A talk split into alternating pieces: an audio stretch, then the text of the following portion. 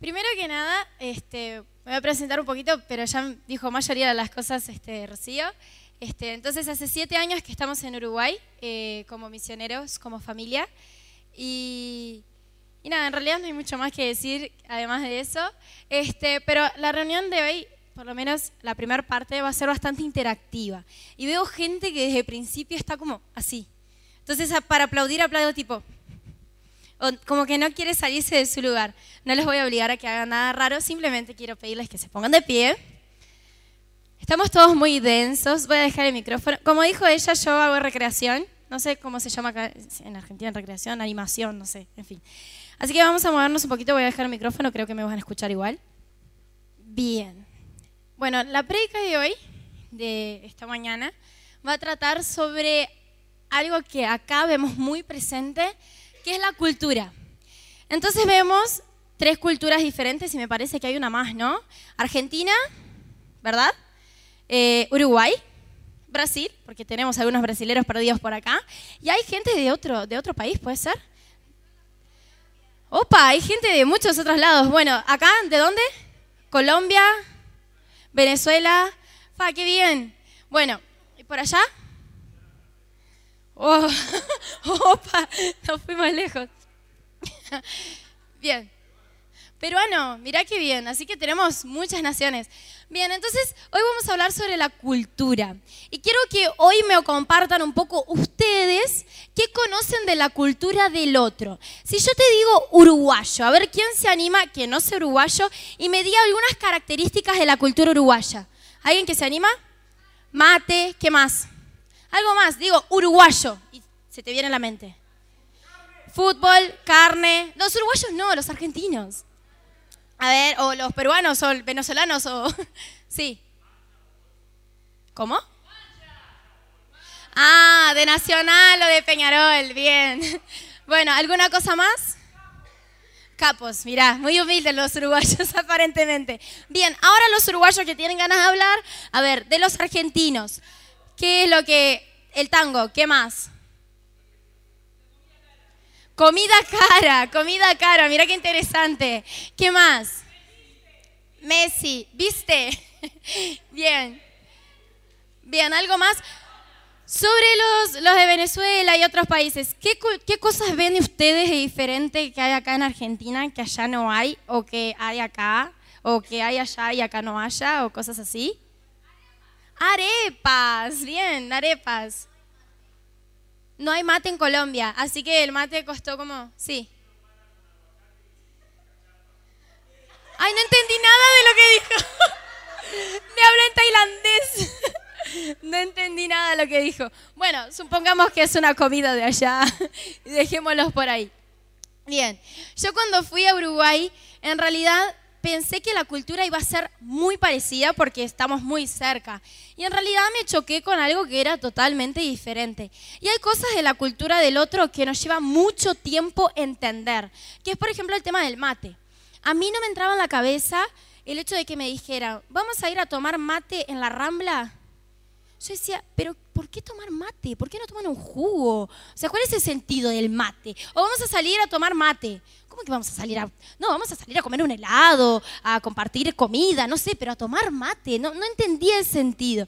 Y después de un tiempo empecé a entender de que es una cosa muy social. Yo en la facultad, por ejemplo, si no tomo mate voy a ser excluida del grupo. Así que me siento a la rondita del mate, compartimos unos mates y somos todos amigos. El que no toma mate por lo general queda como un poco de costado.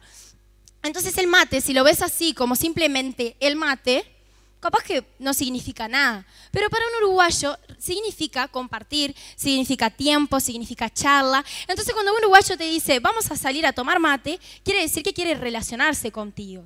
Otras cosas que también nos costó bastante entender es que, por ejemplo, está el, el famoso asado uruguayo, que es muy rico, no lo puedo negar. Pero nosotros los brasileros estamos acostumbrados de que cuando invitamos a alguien a comer a nuestra casa, marcamos un horario. Bueno, a la una y media venís a mi casa hasta las dos y media, por ejemplo. Entonces, vos llegas a la casa de la persona, comes, la comida ya está toda puesta en la mesa, comes, charlas un poquito y te vas. Básicamente esto. Ya en el caso de los uruguayos te van a decir, bueno, a las 12 puedes ir llegando. Llegas, el fuego no está prendido, ya quedas como, ¿estará pronta la carne? ¿Qué estarán haciendo? Todavía no lo entendés. Después ponen un montón de platitos con un montón de cositas, papitas, no sé, chisitos, eh, eh, rodajitas de Claro, la picada, la típica picada, pero yo nunca la entendía. Decía, pero tengo que comer hasta llenarme, como un poquito, y siempre se llenaban más el potecito, se terminaba y lo llenaban más. Yo decía, esto es la comida y el asado, ¿dónde está? Y era las 3 de la tarde, habíamos llegado a las 12, las 3 de la tarde y nada del asado. Y ahí se levanta el dueño de la casa y dice, vamos a empezar a preparar el asado. ¿Y? Que vamos a empezar a preparar el asado? Yo ya estoy rellena y aparte esas son las 3 de la tarde, amigo, me tengo que ir. Y nada, no, van a prender el asado. Entonces prende despacito, no sé qué. Comen el asado, ya estás así, ¿no? Que no podés más. Y ahí dice, bueno, el postre. Y ahí y es, desde las 12 hasta las 5 de la tarde es el asado uruguayo. Imagínese un brasilero va a decir, bueno, me invito a comer a la casa, voy a las 12 y media, me voy a las dos y media, después de las dos y media marco con otra persona para salir con ella, después hago la agenda para poder hacer las cosas de la facultad. Nada, nada. Todo el día lo vas a gastar en el asadito, que vas a salir muy lleno, eso sí, y la mejor carne del mundo la vas a tener. Pero de una forma totalmente diferente. Y eso son cosas culturales, que solo las aprendes conviviendo con la cultura. Porque, por ejemplo, el tema del mate, si alguien me explicara lo que era el mate, yo voy a decir, ¿qué? No entiendo nada. Entonces hay muchas cosas de la cultura que son bastante diferentes. Y uno se siente identificado con sus cosas, ¿verdad?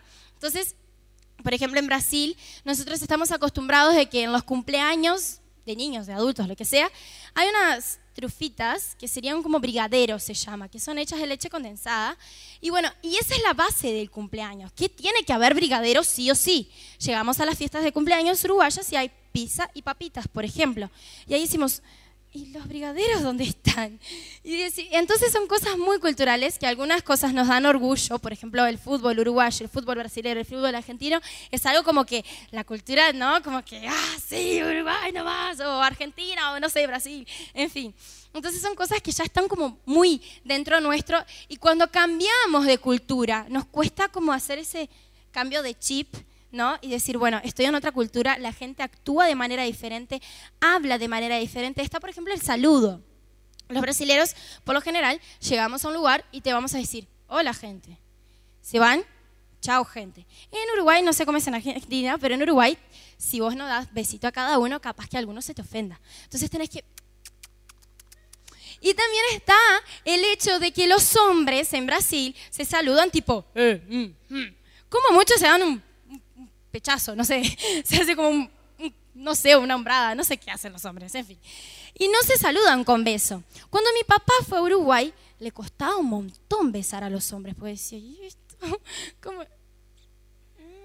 No, no era muy, muy fácil para él aceptar eso, pero es una cuestión cultural y cuesta mucho poder adaptarse, pero si no te adaptas, capaz que se te va a ofender a alguno porque te fuiste antes de que viniera el asado, por ejemplo, o no lo saludaste. Y los brasileros somos, parecemos bastante mal educados, se ve, para los uruguayos, porque llegamos a un lugar, hey, nos vamos, chao. Y ellos van cada una de las personas saludando de a poquito. Entonces, y no quiere decir que una cosa esté bien y que la otra esté mal, son simplemente culturas diferentes.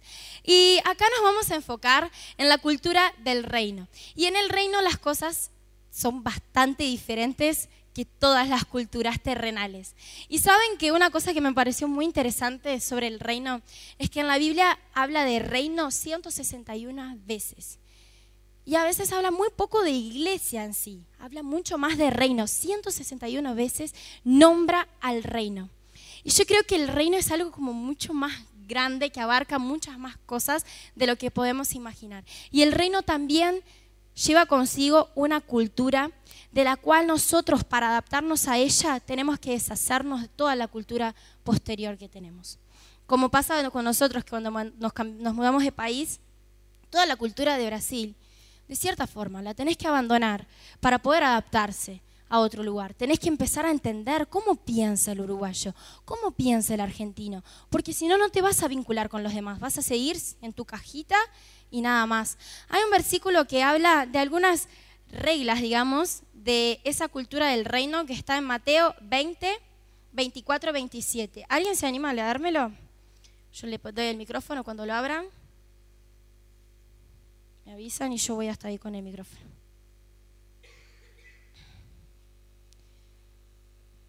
¿Alguien se anima?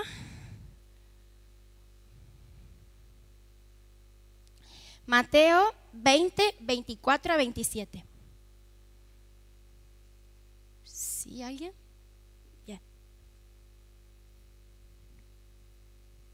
Cuando lo oyeron, los otros diez se indignaron contra los dos hermanos. Jesús los llamó y les dijo, como ustedes saben, los gobernantes de las naciones oprimen a los súbitos y los altos oficiales abusan de su autoridad. Pero entre ustedes no debe ser así, al contrario, el que quiera hacerse grande entre ustedes deberá ser su servidor, y el que quisiera ser el primero deberá ser esclavo de los demás. Muy bien.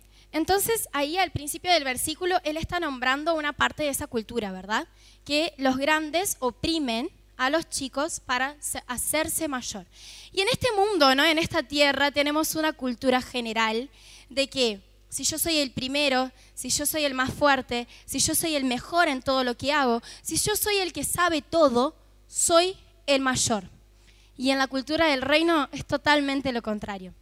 Entonces tenemos que desestructurar nuestra mente terrenal que dice que para ser el más grande de todos tengo que ser el más fuerte, tengo que ser, bueno, dice un montón de cosas de que tengo que oprimir al otro para ser grande. Bueno, en el reino funciona totalmente diferente.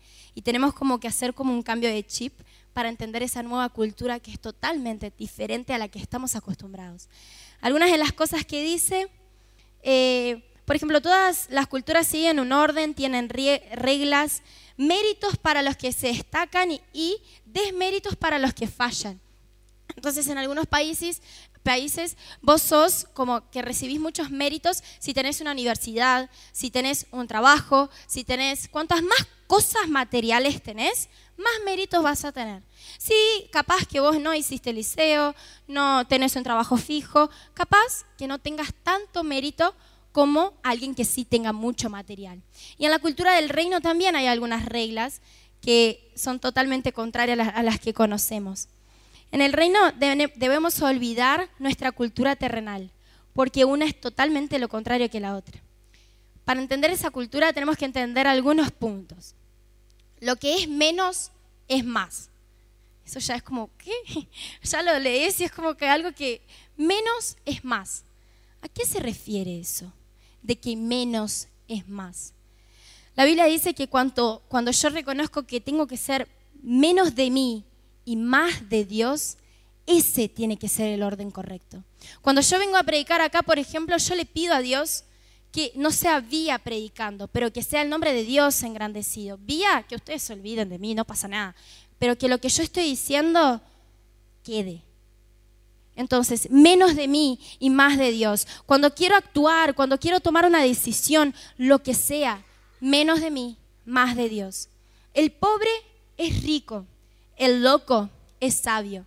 Para el mundo es muy loco ser cristiano, porque ser cristiano es seguir reglas, muchas veces lo ven como una religión que simplemente te dice que no podés hacer, simplemente es adorar a un Dios que no ves ¿Y cómo vas a adorar a un Dios que si Él existe tiene todo este caos en el mundo? Eso es lo que te propone el mundo. Pero nosotros entendemos que sí, tenemos fe, fe en un Dios que no podemos ver, pero creemos todo lo que Él puede hacer. Sí, creemos en un Dios que está presente y que está presente en medio de nosotros todo el tiempo. Y las cosas que suceden afuera es la representación de la falta de Dios en el mundo. Y por eso ocurren todas esas cosas que muchas veces no entendemos. Entonces, ser cristiano es ir contra la corriente. Bueno, pero ¿por qué no salís a bailar, no tomás, no fumás? Porque simplemente no necesito eso para divertirme. Me divierto mucho más en la presencia de Dios, tirada en el piso, llorando, cantando, festejando la presencia de Dios. Y ahí la persona te va a decir, está re loco ¿Te das cuenta que estás perdiendo toda tu juventud y que no vas a saber? Para mí es lo contrario. Vos estás perdiendo tu juventud con cosas que van a ser pasajeras. Entonces es como eso, ¿no? De que el loco acá en la tierra es sabio allá en el cielo o en el reino que estamos hablando. El último es el primero. El débil es fuerte. Dios se fortalece en mis debilidades. Yo vi, me he caído muchísimas veces. Creo que ustedes, cada uno sabe cuál es su debilidad. Pero Dios se quiere engrandecer en esa tu debilidad. Cuando vos te caes, cuando fallás y vos decís, Dios, te necesito. Soy totalmente dependiente de ti. Es ahí donde Dios puede actuar. Porque cuando yo creo que no me equivoco y no necesito de nadie, ahí es difícil para que Dios pueda trabajar. Pero cuando yo reconozco mi debilidad, Dios se puede fortalecer en ella y junto con Él yo me fortalezco también. Quien pierde gana, quien llora es quien ríe. Entonces, entender la cultura eh, del reino es muy complicada. Y cuando nosotros tanto argentinos como uruguayos o como gente de todo el mundo que no quiero dejar a nadie afuera, este, el deseo que yo tengo muchas veces en Uruguay es llevar brigadero, implantárselo. Bueno, no comen brigadero acá, voy a traer brigadero, voy a llevar a mi cumpleaños. El que no coma brigadero no entra al cumpleaños. Tengo ganas de traer tipo todo lo de la cultura. La cochiña, que es también una cosa salada que tenemos allá, tengo ganas de traerlo a Uruguay y decirlo, bueno, lo comen todos y listo. Capaz que los uruguayos tienen ganas de venir a, de ir a Brasil y decir, bueno, todo el mundo toma mate y listo. Cuando nosotros tenemos una cultura, queremos, ¿no? Implantarla en donde estemos. Y tenemos como la costumbre, por ejemplo, en mi casa, yo hago brigadero. Capaz que no invito a los uruguayos a comer porque capaz que no les, no les llama mucho, pero yo lo hago igual. Y así nos pasa acá en, el, acá en la tierra, tendría que pasar de que queremos desear la cultura del reino, que es de la que venimos en realidad, acá en la tierra. Cuando yo deseo la cultura de Dios, la cultura del reino acá en la tierra, las cosas cambian. No sé si me estoy explicando con lo que estoy diciendo. Entonces, si yo quiero implantar esa cultura, yo deseo que el reino de Dios venga, lo primero que tengo que hacer es decirle a la gente del brigadero. Si la gente no sabe qué es brigadero, nunca lo va a desear. Pasa lo mismo con la cultura del reino. Si yo quiero que la gente empiece a adorar a Dios, tienen que verlo primero reflejado en mi vida y a través de mi vida saber de qué es lo que estoy hablando. ¿Sí? Entonces yo tengo que empezar a desear el reino. Para que su reino venga, las cosas deben cambiar, la cultura de mi cabeza debe cambiar. Porque muchas veces mi mente dice una cosa, pero la cultura del reino dice otra. Y el último punto es que para que venga su reino yo debo frecuentar el secreto. ¿Con qué quiero decir eso? Yo, por ejemplo, siempre que hablo que soy brasilera, me preguntan si hablo portugués con mi familia o cómo hago para mantener el idioma. Y por lo general les explico que yo en mi casa hablo en portugués con mis padres. Entonces no se me pierde el idioma, eh, porque constantemente lo estoy como ¿no? trabajando y, en fin, leo libros en portugués. Lo mismo pasa con la cultura del reino. Si yo simplemente estoy en la cultura de la tierra y la acepto y me adapto a ella, seguramente la cultura del reino se va a hacer olvidada dentro de mí. Pero si yo practico constantemente la cultura del reino en mi vida, aunque sea dentro de mi casa al principio, porque la consecuencia de que sea dentro de mi casa es que se refleje afuera. Entonces, cuando yo decido que quiero el reino de Dios y lo hago constantemente en mi casa, afuera se va a reflejar. Entonces, en mi intimidad, cuando yo estoy en mi casa, en mi cuarto, orando, pidiéndole a Dios, yo ahí, en ese lugar, le voy a decir, Dios, quiero que venga tu reino en la tierra. Y yo creo que ese es el mayor deseo de Dios, porque nosotros nacimos para estar allá. Él, yo estoy segurísima de que Dios implantó en nosotros el deseo por la eternidad. Yo creo que todo ser humano tiene un agujero dentro que trata de llenarlo con lo que sea. Y eso es el deseo de la eternidad, que no se va a llenar, sino con el reino de Dios acá en la tierra. Uno intenta llenarlo con lo que sea, con su propio orgullo, con las cosas de la terrenales, con materiales, lo que sea, pero Dios lo quiere llenar con su reino, por eso puso un deseo de la eternidad en cada uno de nosotros. Y eso es nuestra cultura. Esa es nuestra cultura de origen. El ser brasilera, el ser uruguayo, el ser argentino, es simplemente el lugar donde yo nací, pero mi origen, en donde fui planificada, donde Dios eligió para que yo estuviera el resto de la eternidad, es allá. Y mi corazón lo que va a desear es estar allá. El deseo por la eternidad, el deseo de que el reino de Dios descienda en la tierra. Para que también todos puedan sentir lo que nosotros sentimos acá. Porque la presencia de Dios no se compara con nada más en la tierra. No podemos decir que se compara con, con la diversión, con lo que sea, porque no se compara. Ni siquiera lo podemos explicar con palabras, porque es algo tan precioso, porque es como pa, yo quisiera vivir acá. Y esa es la, voluntad de Dios. Entonces, que podamos buscar su reino, que cada uno de nosotros, si nos ponemos entre todos y, decidimos que venga el reino de Dios, yo estoy segura que Dios va a descender, porque Él cumple con sus promesas. Y Él no va a poner algo en tu corazón, lo cual no va a cumplir. Entonces, quiero que tengan expectativa en eso. Muchas veces en la intimidad, nosotros lo que buscamos de Dios son sus manos algo que Rafa estuvo hablando el sábado pasado en CJ allá en Uruguay, eh, de que nosotros muchas veces venimos a la presencia de Dios y buscamos sus manos. Le decimos, Dios, yo quiero que tú hagas tal cosa, yo quiero que tú hagas tal otra, yo quiero que hagas tal otra. Y empezamos a decir todo lo que queremos como si Dios fuera Papá Noel y nos ponemos a decirle todo lo que deseamos y aún hacemos cosas que están bien, que es decirle, Dios, quiero ser transformado. Y está bien, pero seguimos pidiendo simplemente las manos de Dios. ¿Ustedes ya pensaron en pedir otra parte de Dios?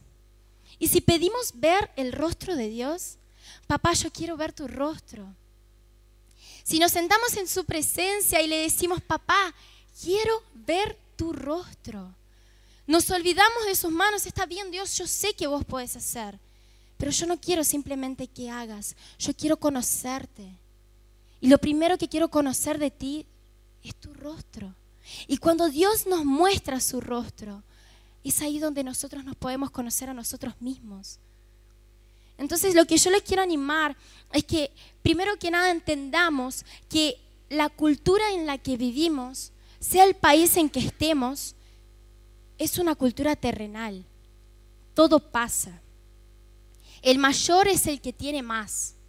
El mayor es el que sabe más. El mayor es el que manda a otros. Pero en la cultura del reino no es así. En la cultura del reino, el más bajo es el más alto. Nos cuesta entender eso porque lo tenemos muy, muy implantado. Porque es lo que siempre nos enseñaron, nos muestran eso todos los días. Pero entendamos que la cultura del reino es la que Dios creó para nosotros. Y también que cuando busquemos el reino de Dios, que no simplemente busquemos sus manos, que podamos buscar también su rostro, que podamos buscar todo lo que hay en Él. Yo algo que Dios ministró mucho en mi corazón en enero de este año fue que Dios quiere contarnos los secretos de su corazón. Muchas veces nosotros dependemos de otros para escuchar la voz de Dios. Muchas veces dependemos de otras cosas para escuchar la voz de Dios, pero el acceso con Dios es directo. Vos podés ir a tu casa, conectarte con Él y Él te puede decir exactamente todo lo que te estoy diciendo acá. Vos te puedes conectar con Dios directamente y que Dios te diga capaz que cosas que solamente un teólogo sabría. Vos podés estar en tu casa leyendo la Biblia y que Dios te, te cuente los secretos de su corazón que jamás le contó a nadie. Que Dios te diga quién es, y quién vas a ser y qué es lo que Él va a hacer a través de tu vida. Ya pensaron en eso y muchas veces nos hacemos dependientes de otras cosas para tener relacionamiento íntimo, con Dios. Entonces lo que yo les quiero animar también es pídanle, díganle, Dios, yo quiero escuchar los secretos de tu corazón. Porque que Dios es bueno, mucha gente lo sabe. Que Dios hace muchas cosas, mucha gente lo sabe, todo el mundo lo dice. Bueno, y los secretos del corazón de Dios. Cosas que capaz que los demás no lo saben. Qué precioso sería si Dios me contara cosas que yo nunca leí, que vi en la Biblia, pero pasé por arriba. De que en un versículo chiquito yo dijera, wow. Y Él quiere hacer eso con nosotros, pero depende de nosotros conectarnos con Él y saber pedir su reino y hacer su cultura bajar y hacerse presente en la tierra. Les quiero animar que puedan cerrar sus ojos ahora. Ahora pensá en tu cabeza cuáles son tus culturas.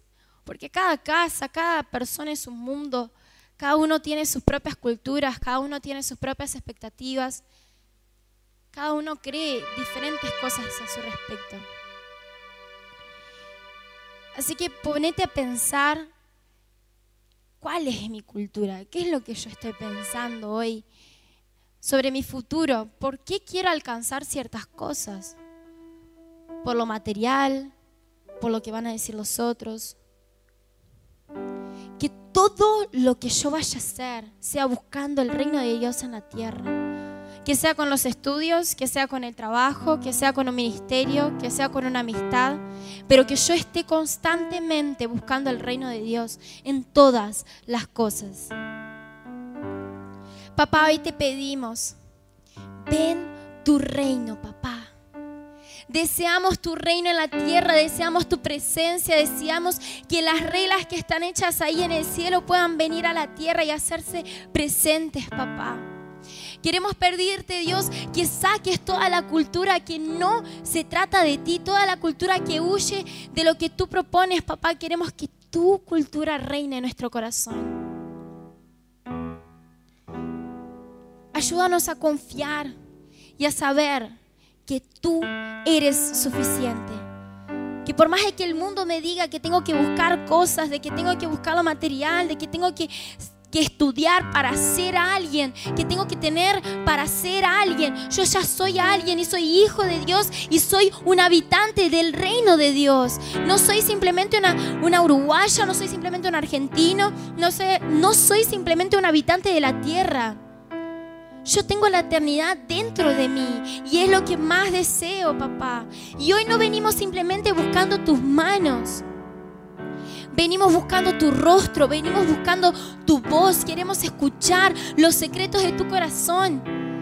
Que cada uno acá pueda escuchar lo que tú tienes para ellos, no simplemente lo que nosotros queremos decir y que las cosas sean a nuestra manera. Queremos que tú puedas hablar directamente con nosotros, papá.